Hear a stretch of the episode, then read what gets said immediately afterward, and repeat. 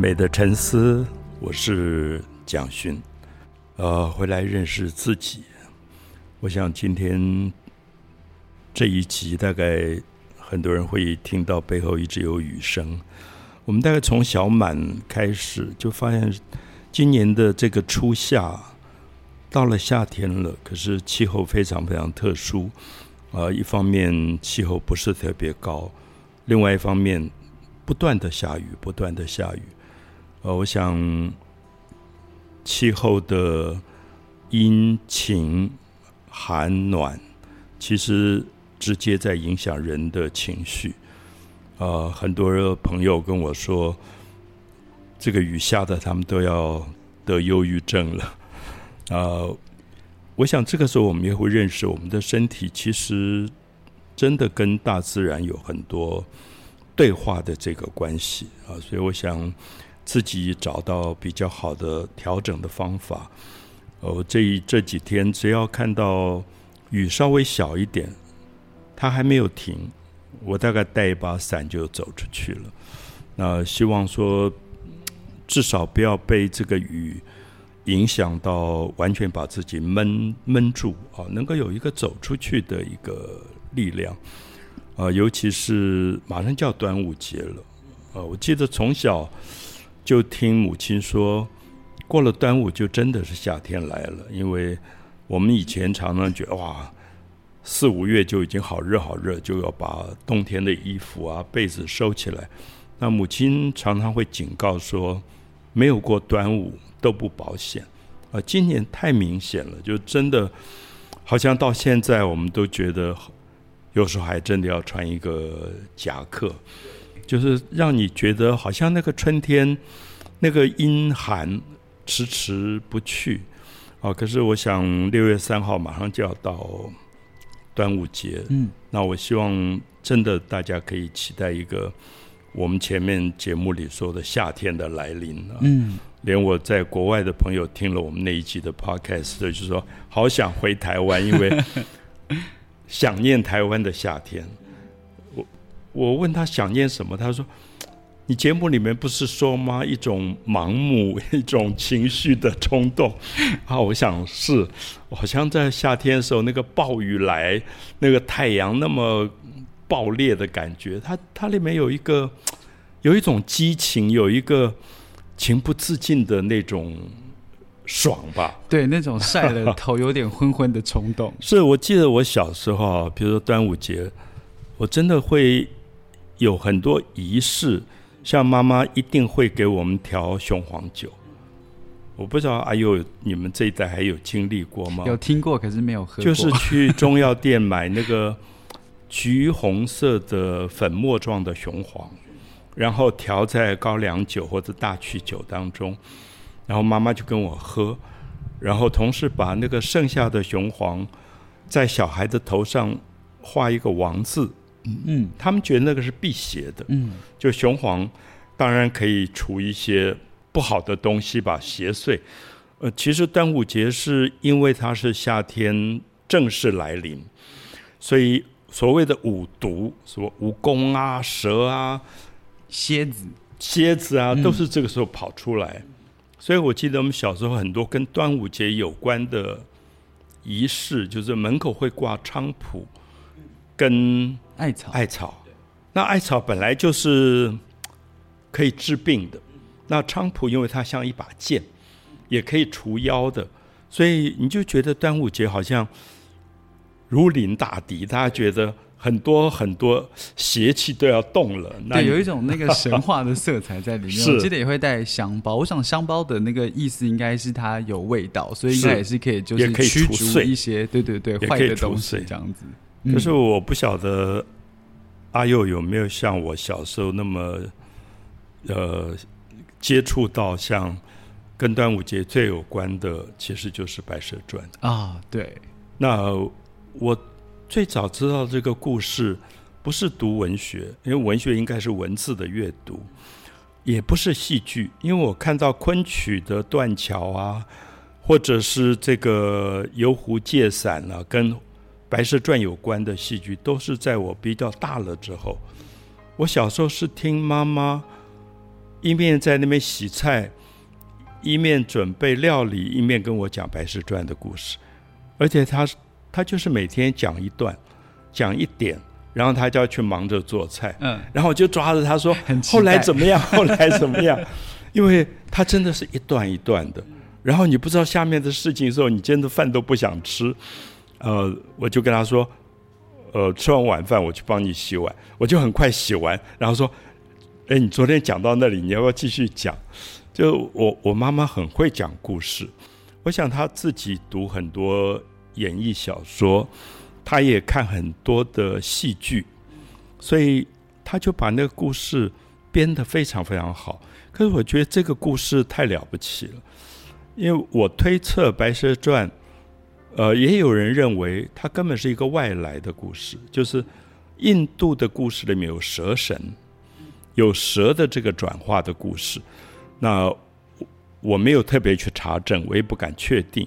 可是有趣的是，即使它是一个外来的故事，可是故事一旦到了中国以后，大概是在宋朝前后，它就跟地方结合了，我说跟地方结合，你绝对想象不到，它有一点点外来的色彩，因为他讲的背景就是在讲西湖，杭州的西湖，所以我每次去杭州的西湖，我就一直想到《白蛇传》的故事，因为是在这个西湖的岸边有一条白蛇，然后它好像不愿意做蛇了。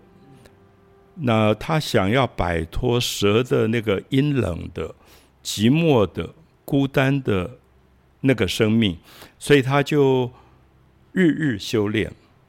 那么在民间的传说，总是相信说，你对着日月精华每天练气，你就可以得到一种天地的神气，然后你就可以转化自己。所以大概我母亲说，修了五百年。她终于从一条白蛇幻化成一个美丽的一个女子，就是白素贞。那妈妈跟我讲的，我不晓得她从哪里听来的。她说，她如果再修五百年，她就会变成一个男人。可是她觉得来不及了，她觉得太寂寞了，太孤单了，所以她很想到大家说的那个繁华的、热闹的城市去。经历一次艳遇，所以他就到了西湖。然后，因为他之前收服了一个比他弱势的一个青蛇，所以他就变成了白素贞是一个小姐，青蛇就变成一个丫头叫小青。然后他们就去西湖玩。然后他们看上了一个西湖岸边，大概开家里开中药铺的一个帅哥，叫许仙。然后这个其实我们知道，我妈妈讲的时候，她有时候讲许仙，仙人的仙，有时候叫许宣。其实是后来我查了一下，的确它有不同的名称。我在想，民间很多故事是口述的，所以那个发音加上地方语言，仙或者宣也不完全确定。可是就是这样的一个帅哥了，就是长得漂漂亮亮，所以这个白素贞就觉得。就是他了，所以我们觉得很好玩。我记得那个时候，呃，我小小学都刚刚开始读小学吧，大概才一二年级，就听妈妈讲这个故事。然后你知道，小学根本对这种东西懵懵懂懂。可是我们知道，学校里面有些学长就开始什么把妹啊，什么之类。那也有女生写情书给漂亮的男生啊之类。那我妈妈讲这个故事的时候，就完全像一个现代小说。因为他就说，他很想跟那个帅哥搭讪，可他也不晓得怎么办。后来，因为他是妖，他是蛇，所以他可以呼风唤雨，所以他就在一个晴天当中忽然呼风唤雨，西湖就下起雨来了。那这个许仙刚好手上拿了一把伞，所以他看到两个那么漂亮的女孩子。在柳树底下淋得一身湿透，他就很心疼，他就过去拿伞给他们，激起了他的骑士精神。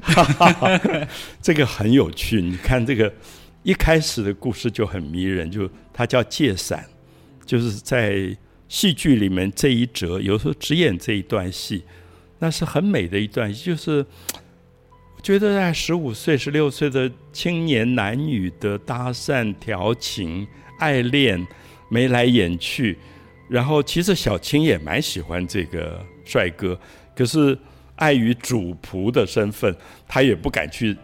去争，所以这里面非常有趣，就是你会发现很多那个人物的心理因素全部被放进去了，然后他们就要好起来，要好起来。那后来这个白蛇白素贞就拿着这把伞回家，然后就问说：“我如果要还伞，要？”到哪里去还，就有了地址了。嗯，好，所以你现在不管把帅哥把妹，你大家都要有通讯录，就是你要有一个 line，对，他知道怎么联络。嗯，后来他就告诉他说，他住在哥哥嫂嫂开的中药铺，在那边帮忙，有点是一个店里的伙计。所以你如果要还伞，那你就到杭州城那个。最热闹那条街，一个中药铺来还，所以白素贞就去了还伞，然后也就认识了这个帅哥的家人哥哥嫂嫂。哥哥嫂嫂也觉得这个女孩子很棒，那大概问了一下家世，可是他当然不会跟他说他是蛇，那大概编了一些故事，也都很合情合理。那从游湖借伞，就是两条。幻化成美丽少女的蛇开始去游玩西湖，然后去借了伞，开始了这个爱情的故事。然后他们就结婚了，成为夫妻了。那成为夫妻以后，当然你也觉得好像很恩爱。所以大概妈妈讲到这里的时候，我觉得还好，这个故事都是蛮美满的啊。可是这个故事才刚开始啊，才刚刚开始。那关键的悲剧其实就是在端午节，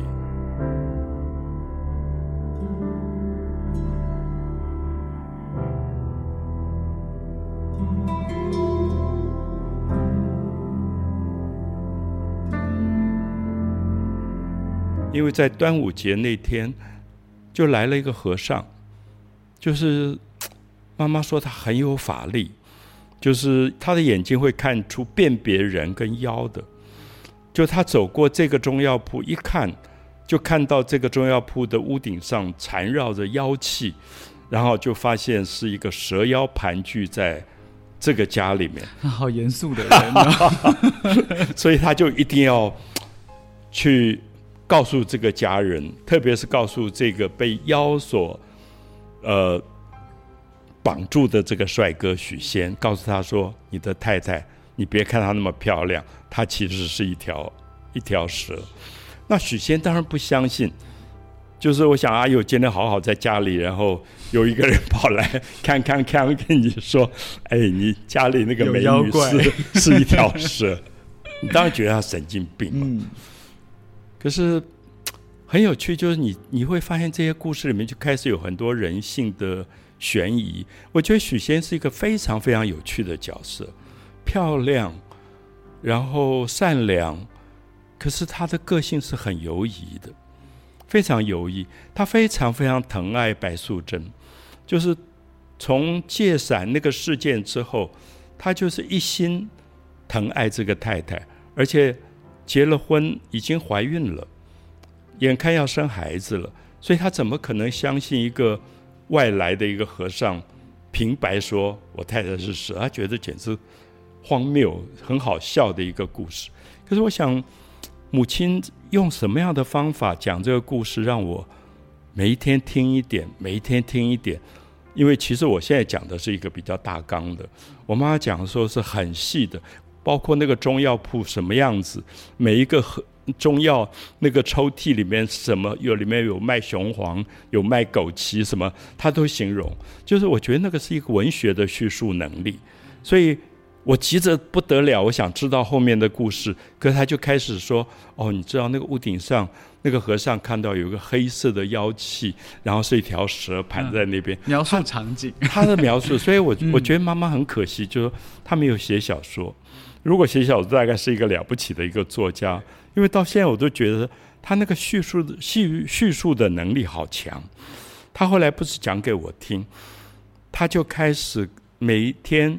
晚饭后，在我们家门口讲给所有这邻居的小朋友听，然后所有的小朋友都坐在我们家门口，然后听得津津有味，眼睛都瞪得很大很大，都不跟我一样不肯回家。像我现在眼睛也是瞪很大在听。那我当然要强调一下，那个时候没有手机，也没有电视，所以大概就是靠一个说书的人，可以把大家全部吸引住。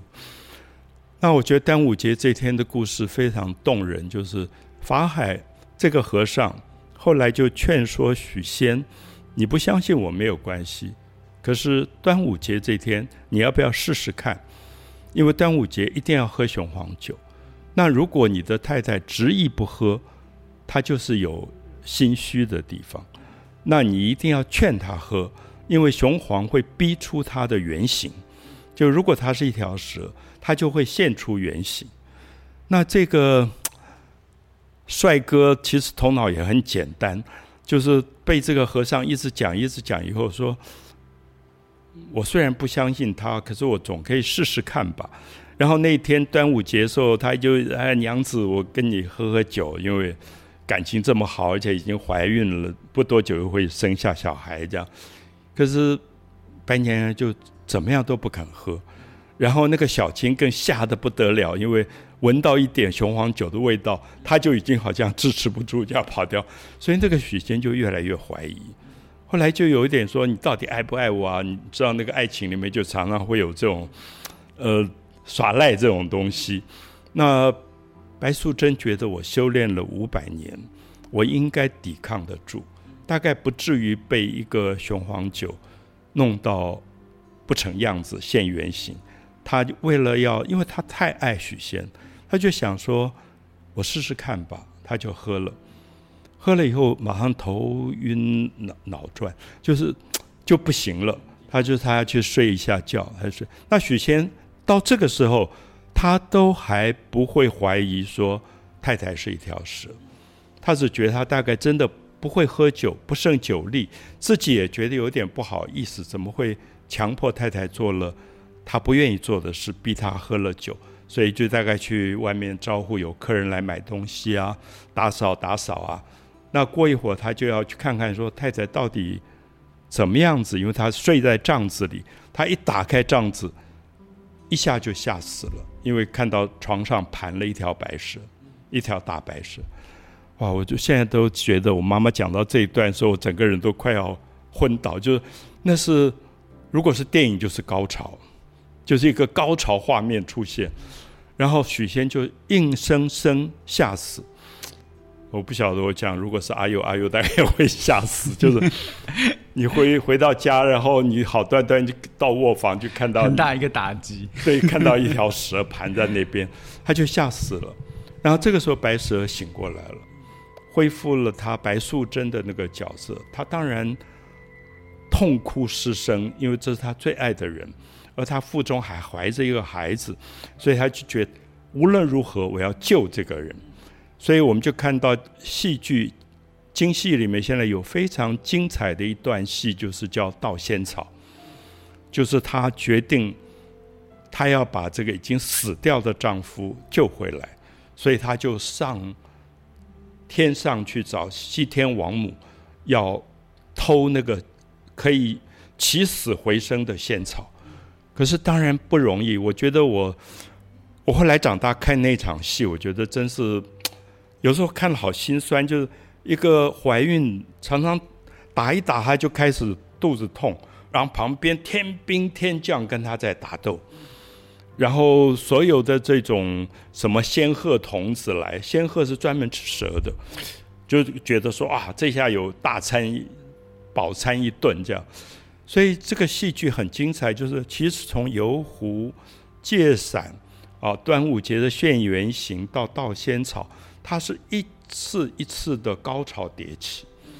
那最后他感动了，好像我们妈妈说的是观音菩萨，我其实不确定，就是在不同的版本戏剧里，可能是不同的。有的人是西王母，有人问是观观世音菩萨，就觉得很同情他，就赐了他一根仙草，赶快回去把丈夫救回。那他就忍着腹中要生孩子的这个痛，回去把许仙。救起来了。好，到了这里的时候，我们就会发现说，如果两个恩爱的人之间发生了这样的事，从此就有了阴影。所以，大概许仙永远忘不掉他拉开帐子看到的那条蛇，而面对这样一个美丽的、温柔的女子，他也永远觉得他的身体里有一个潜藏的一个蛇。所以我们觉得。我后来常常觉得，其实人是很脆弱的。那不止许仙很脆弱，其实我们每个人都可能很脆弱。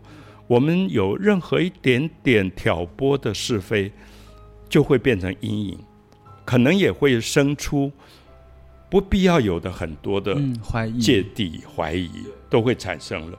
所以他就神思恍惚，就常常会跑到金山寺去找这个法海和尚。因为是他告诉他太太是妖的，要怎么办？就常到那边去，几天都不肯回家，有点躲这个太太。那太太又快生产了，那法海就说：“你就住在金山寺，我来保护你。”所以有一场戏叫《水漫金山》，就是白蛇跟青蛇发现许仙被法海囚禁在金山寺。啊，我们也许不应该用囚禁，因为。许仙也有一点怕这个太太了，所以有点想躲在这个金山寺，而法海也的确用他的法力保护这个许仙，把他护在这里。所以我们知道这四个人，这个戏剧基本上只有四个主要角色：法海、许仙、白蛇、青蛇。我们知道它变成一个非常有趣的戏剧原型。大概在九零年代，台湾有一些实验性的小剧场。他们编了一些戏，像已经去世的田启源，那他是大概台湾早期得艾滋病死掉的，那当时也很不被学校理解，甚至被开除退学。那他编的这个戏到现在都常常被大家提到，就是他认为这个原型里法海跟许仙其实是一对同性爱人，就是法海非常要霸占这个这个许仙，所以。我们就看到这个原型太有趣了，就是它可以一直演绎，连现代的社会都可以把它又演绎出新的故事。所以这个白素贞就发动了她的法术，找了所有的虾兵蟹将，因为它可以水漫金山，就是用大水，这个连日下雨啊，有点像最近我们这个雨一直下，我就想到水漫金山，就那个水一直涨起来，一直涨起来。那法海。就用他的法力护住这个许仙，那白素贞就想要把这个许仙抢回来，所以这个故事里面一段一段，可是很奇怪哈。大概母亲故事讲到这里的时候，我开始发现我同情的竟然是白蛇，就是我其实是一个最怕蛇的人，我连看书看到有蛇的图片，我就赶快翻过去，我我就。我觉得潜意识里面有一个很奇怪对蛇的一种恐惧，可是不知道为什么这个故事竟然厉害到我对蛇的恐惧没有了，而相反的，我在读到水漫金山的时候，看到一个即将临盆、马上就要生下孩子的披头散发的女人要把丈夫抢夺回来的时候，忽然觉得好悲惨，好悲惨的故事。那个时候很奇怪，你反而觉得。这个法海怎么这么多管闲事？所以我不知道大家现在有没有发现，说等到我长大，我才发现母亲讲的故事，法海其实代表了一个教条，一种道德教条，什么可以，什么不可以。许仙代表了一个人性左右摇摆、摇摆的。嗯，那白素贞代表一种爱情的激情跟坚持。而如果你读到水漫金山，你开始同情白蛇，你的个性是倾向于激情爱情的。你是认为世界上即使你最不了解的爱情，它都应该被尊重。所以我就觉得这个戏剧在一千年当中，从宋朝流传到现在，他鼓励多少人？多少人？在看这一段时候都掉下眼泪，是因为他们都有一个不被别人？了解的爱情。可能在现实社社会里面被人？家认为是妖的，可能在现实社会认为是不伦的，呃，违背伦常的。他在看《白蛇传》的时候，他都认同了白蛇，因为他就是白蛇，他就是不伦，而且他也就情不自禁。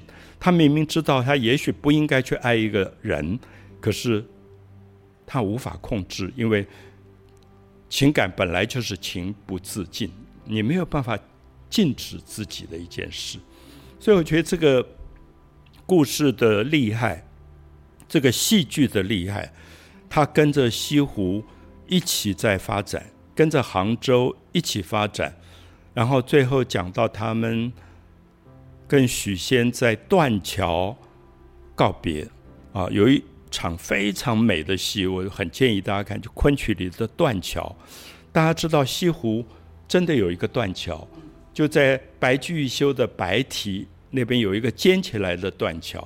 那为什么叫断桥？因为断桥它是一个尖的一个桥。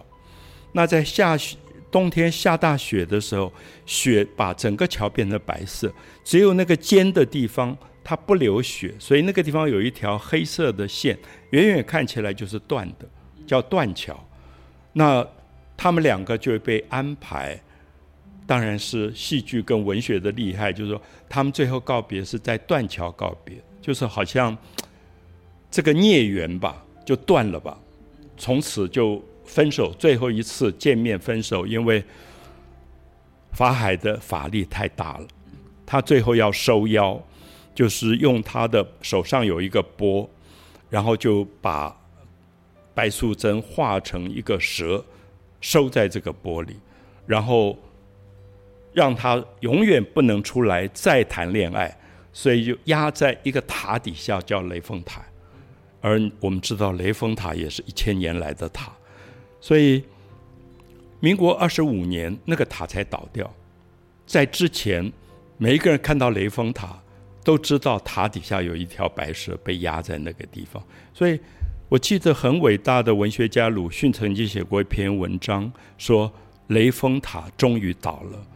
他觉得雷峰塔就是一个压抑人的自由恋爱的象征，那个塔本身是一个教条的一个僵化的道德，就是人家好好的一条蛇的恋爱，硬生生被你压在底下。所以，我想我们今天如果从现代的观点来看，呃，大家讲的性性平权呐，这各方面其实都跟这个有关，就是说我们终于解放了，我们从雷峰塔里面。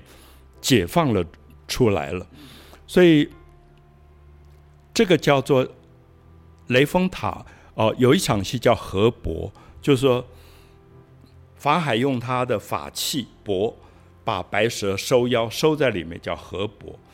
那我看到很多的戏，最后的结局是在河伯。可是我后来看到有一场戏，我更感动。河伯之后还有一场戏。我所以，我相信他又是别人加上去的，就觉得你你听这个故事，我妈妈讲到河伯，简直哭得一塌糊涂，觉得人家好端端的一个恋爱，怎么会遭遇到这么大的悲剧？那妈妈就会跟你说，没关系，明天再跟你讲另外一段，就是祭塔，就是说白蛇在被压到雷峰塔底下之前，她生产了，早产。那个小孩生下来，生下来他就等于去服刑了，就是法海要把他压在雷峰塔底下，永不见天日。所以这个生下来的这个小孩就在中药铺哥哥嫂嫂养大，然后长大的过程非常的悲哀，他就一直被霸凌，因为大家都说他是妖怪的小孩，就他妈妈是一条蛇在雷峰塔底下，所以我们知道在学校里很多的霸凌。常常会讲，哎，这个人娘娘腔啊，这个人怎么样？其实我们就会发现，这个故事一直在讲这样的一个被霸凌的小孩，非常的不快乐，非常的孤独，因为没有朋友。可是也因为如此，他在孤独里特别特别的用功，最后他就去进京赶考，考取了状元。那他考取了状元以后，衣锦还乡。别人问他你要做什么？他说：“我第一件事，如果我的妈妈是那个蛇妖压在雷峰塔底下，我要去拜拜她，我要去祭拜她。”所以母亲在讲祭塔这段时候，你会觉得太动人，因为这里面有一个母爱的力量出来了。就说，据说他走向那个雷峰塔，看到那个塔，想到那个有一个母亲千年来受到的凌辱。他就跪下来，一跪下来，那个塔就摇了，就开始震动。他就拜，一拜塔就摇，然后他拜了三拜，塔就垮掉，妈妈就出来了。那这是最后祭塔，所以就变成一个大团圆，就说母子相见。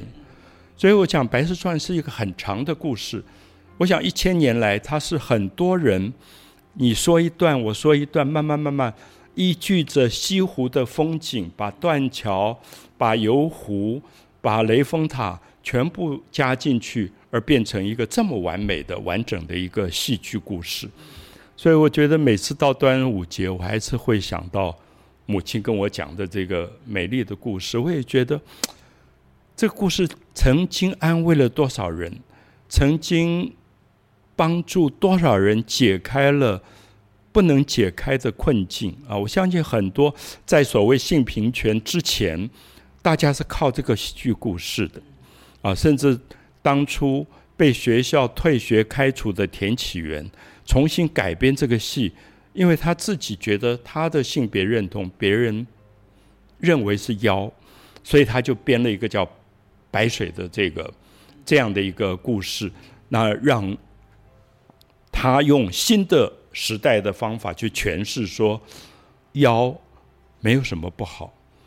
妖本来就是人性的一部分，可是我想现在端午要马上要过端午了，我其实很想跟大家分享的是说，在我现在这个年龄，如果我是拿着一杯雄黄酒，我会发现我身上有白蛇的部分，我非常向往一个很激情的恋爱，知其不可为而为之的，情不自禁的，控制不住的，包括欲望，包括感情。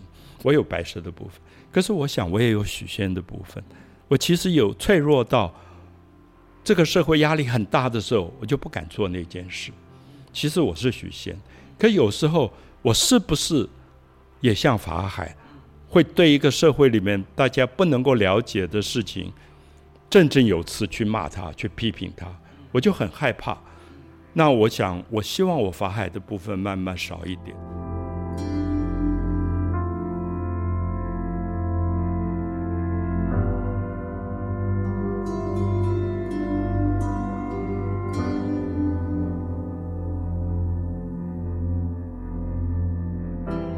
哦，是我，我想每次到《白蛇传》的结尾，我就希望从自己的身体里找到白蛇，找到青蛇，找到许仙，找到法海。啊，我觉得我不可能没有法海的部分。啊，一个道德意识非常强的人，一个看这个社会里面总是觉得别人不够正义的正义魔人。啊，正义变成魔人是蛮可怕的，因为他就会要去压制别人，然后希望别人一定要照他认为的道德模式来处理自己生活的方式。呃，我想人太复杂，人的感情本来就是一个多元的东西。我们看到一个社会一直在改变，一直在改变。那今天在台湾，我们很幸运，我们说。已经到了性平权的时代了，那我们可以很有勇气的说，我自己什么样的人，我自己爱什么样的人，我要做什么样的自己，我要认识一个什么样的自己。